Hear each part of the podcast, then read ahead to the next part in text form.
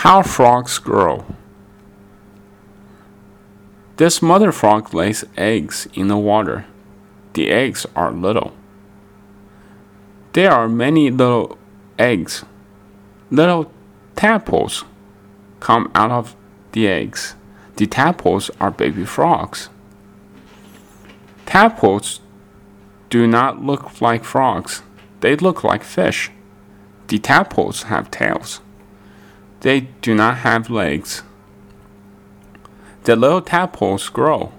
They grow short legs and long tails. The little tadpole do not look like frogs yet.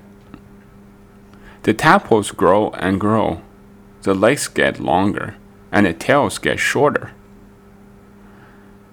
The little tadpoles grow up. They have very long legs and no tails. Now they look like frogs. The f- frog is grown up. It can't lay eggs in the water. It is a mother frog. From egg to frog.